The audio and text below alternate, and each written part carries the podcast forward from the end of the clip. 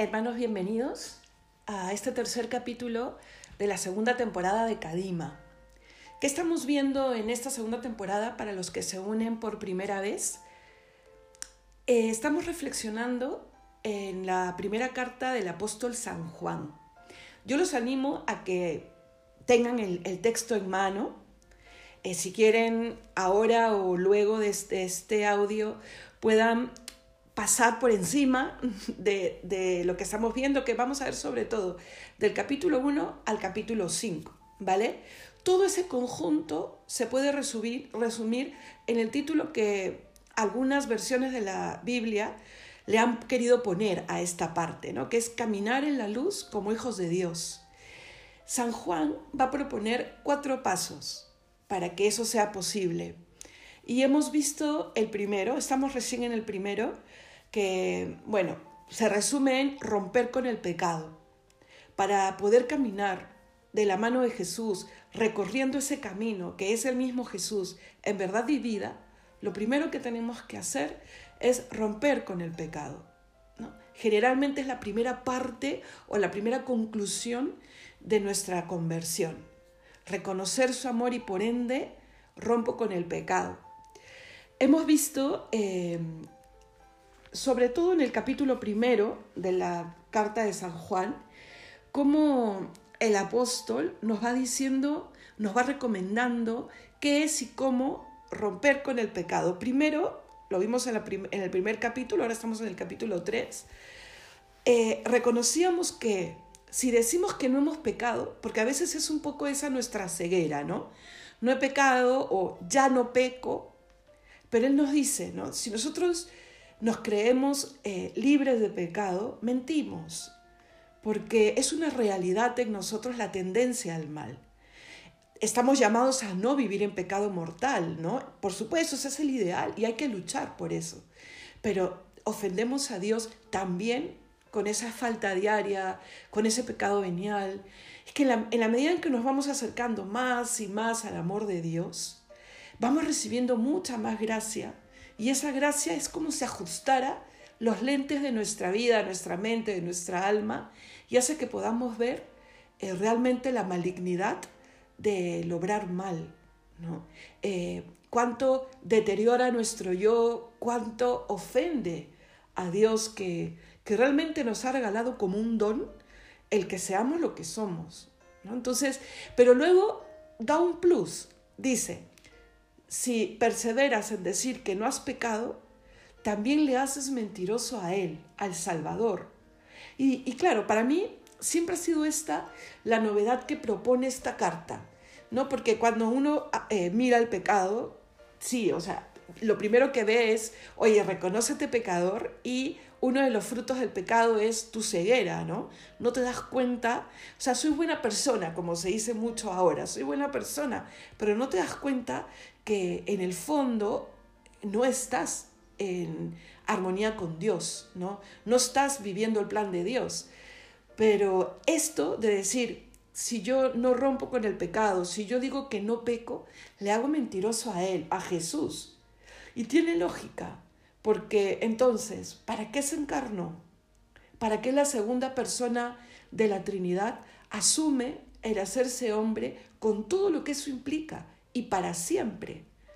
¿no? ¿Por qué se sube a la cruz? ¿Por qué vive en pobreza? ¿Por qué sufrirá eh, los espantos más grandes que puede sufrir un ser humano? ¿Por qué? ¿Qué valor, qué significado tendría? Le estoy haciendo a él un mentiroso. Todo lo que vivió, todo lo que predicó, todo lo que dijo y todo lo que hizo perdería sentido.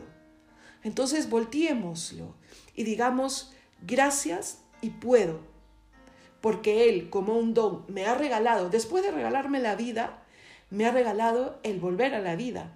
Y no solo eso, sino la gasolina interior, el combustible interior que no se acaba, ¿no?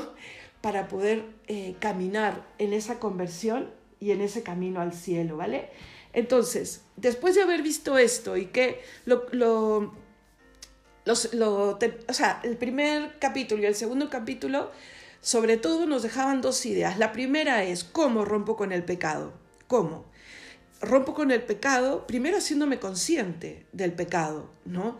Y en ese hacerme consciente que realmente hay en mí un caramba, no lo quiero, ¿no? Eso, eso que se llama como dolor de corazón y luego le pido a Dios, dame la gracia y Él nunca dejará una oración sin respuesta. Y claro, y ahí surgen estas tres preguntas del cómo, ¿cómo es posible? ¿no? ¿Cómo lo hago? ¿Cómo lo entiendo? Solo Cristo puede responder, ¿no?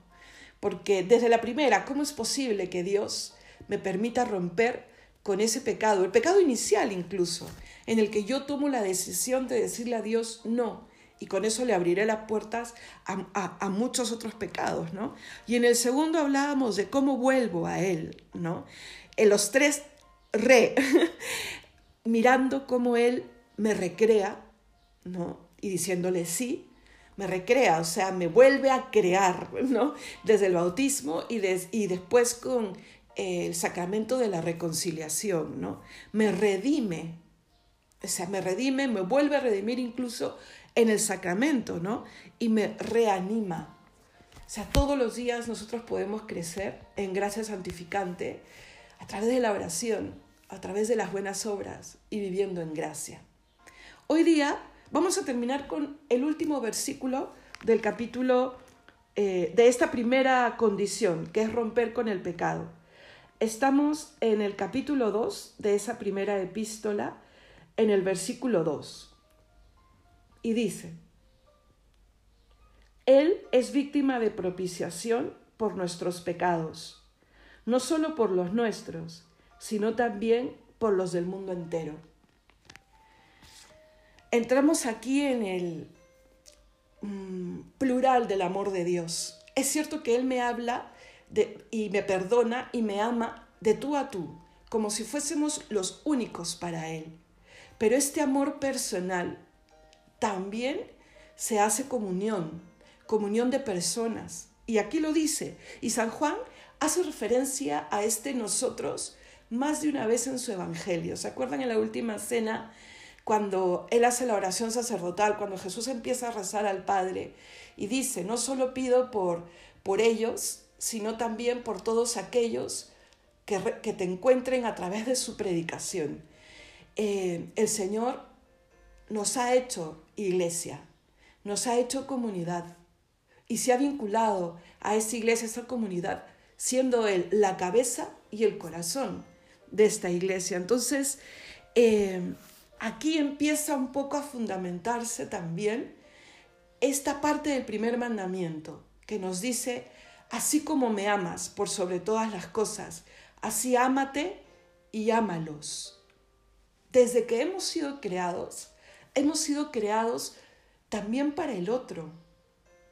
Y a mí eh, me llama mucho la atención, cuando uno medita sobre este tema, cómo Jesús eh, en un momento de su prédica, creo que en el Evangelio de San Mateo, cuando está dando prueba de cómo amar, por ejemplo, cuando le ya miren, les pongo un ejemplo, una cita, cuando a Jesús le están preguntando sobre el matrimonio, ¿no? Eh, y le quieren hacer caer porque antiguamente Moisés, y lo dice, eh, le dice el Antiguo Testamento, ¿no? dio acta de repudio, o sea, permitió el divorcio, Jesús dice, ¿no? por vuestra cerrazón de corazón, Moisés tuvo que poner alguna condición para que exista, entre comillas, el divorcio como se puede entender hoy. Pero Jesús también lo dice, pero con la vida de gracia, con la ley de gracia que Él inaugura, eleva el matrimonio a la condición de sacramento y dice, habla de la indisolubilidad del sacramento. Y uno dice, pero ¿Qué ha cambiado ahora? ¿No? Eh, por supuesto, la ley de gracia, pero además de eso, él hace una recomendación. Dos veces llama a mirar en el principio. ¿Se acuerdan qué libro empieza con en el principio, aparte del Evangelio de San Juan?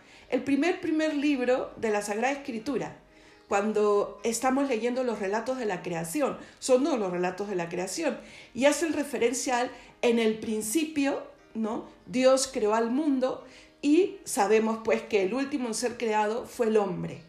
Entonces, Dios nos dice, Jesucristo nos dice, para que comprendan lo que es el amor, para que comprendan lo que es la dignidad de cada ser humano llamado a amar como Dios ama, vuelve al principio.